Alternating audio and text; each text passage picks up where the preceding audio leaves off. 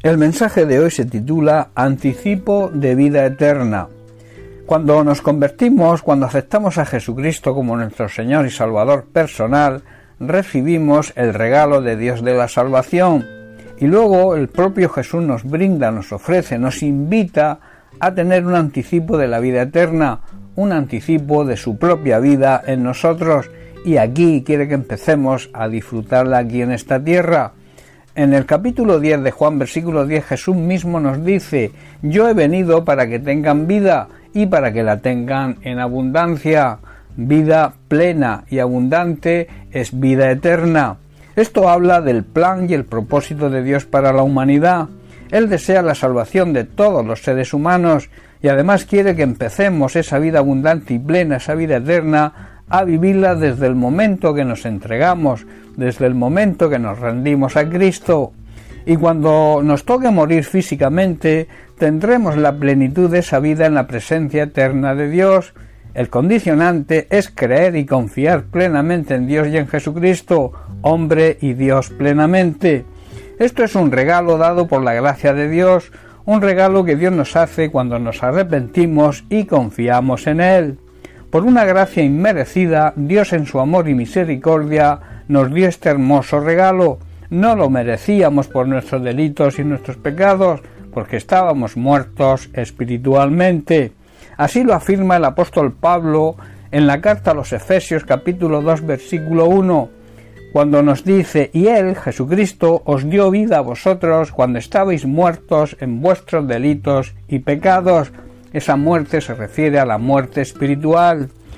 Este regalo de la salvación es dado solo por el Padre a aquellos que por la fe han creído en Él y se ponen a su servicio. La vida cristiana es una vida de servicio a Dios y a los demás. No somos salvos por nuestros propios méritos ni por las cosas buenas que hagamos, somos salvos por fe. Recibimos el regalo de la salvación cuando reconocemos nuestros pecados, nos arrepentimos y creemos y obedecemos a Cristo y su palabra.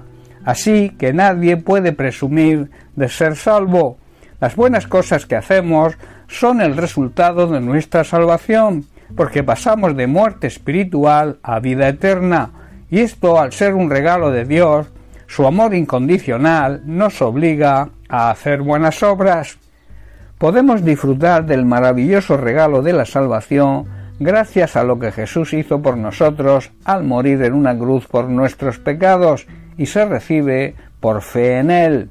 Nuestro espíritu estaba muerto por el pecado, así viven los incrédulos de una manera incompleta, porque una parte de su ser está muerto, su espíritu, y al creer en Jesucristo, reconociendo que somos pecadores, pasamos de muerte eterna, o sea, de la condenación a vida eterna, a la salvación, el sacrificio de Cristo, al mismo tiempo que produce vida eterna en nosotros, también nos reconcilia con Dios.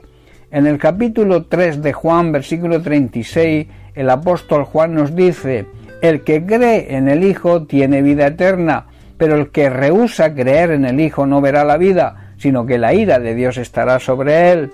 Hermanos, los que creen y obedecen al Hijo de Dios tienen vida eterna. En cambio, los que no obedecen al Hijo nunca tendrán vida eterna, sino que permanecerán bajo la justicia de Dios. Solo tienes que creer y obedecer, el resto lo hace Dios. Si quieres disfrutar de este regalo dado por Dios, solo tienes que arrepentirte de tus pecados, pedir perdón a Dios y creer en Jesucristo y obedecer su palabra. Todo esto es necesario para recibir el regalo de la salvación y además creer y reconocer que sólo por medio de Jesucristo obtenemos la salvación.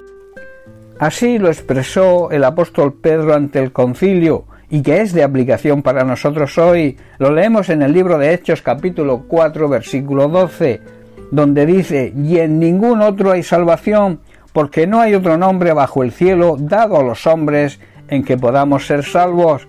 Hermanos, en ningún otro hay salvación, Dios no ha dado ningún otro nombre bajo el cielo mediante el cual podamos ser salvos.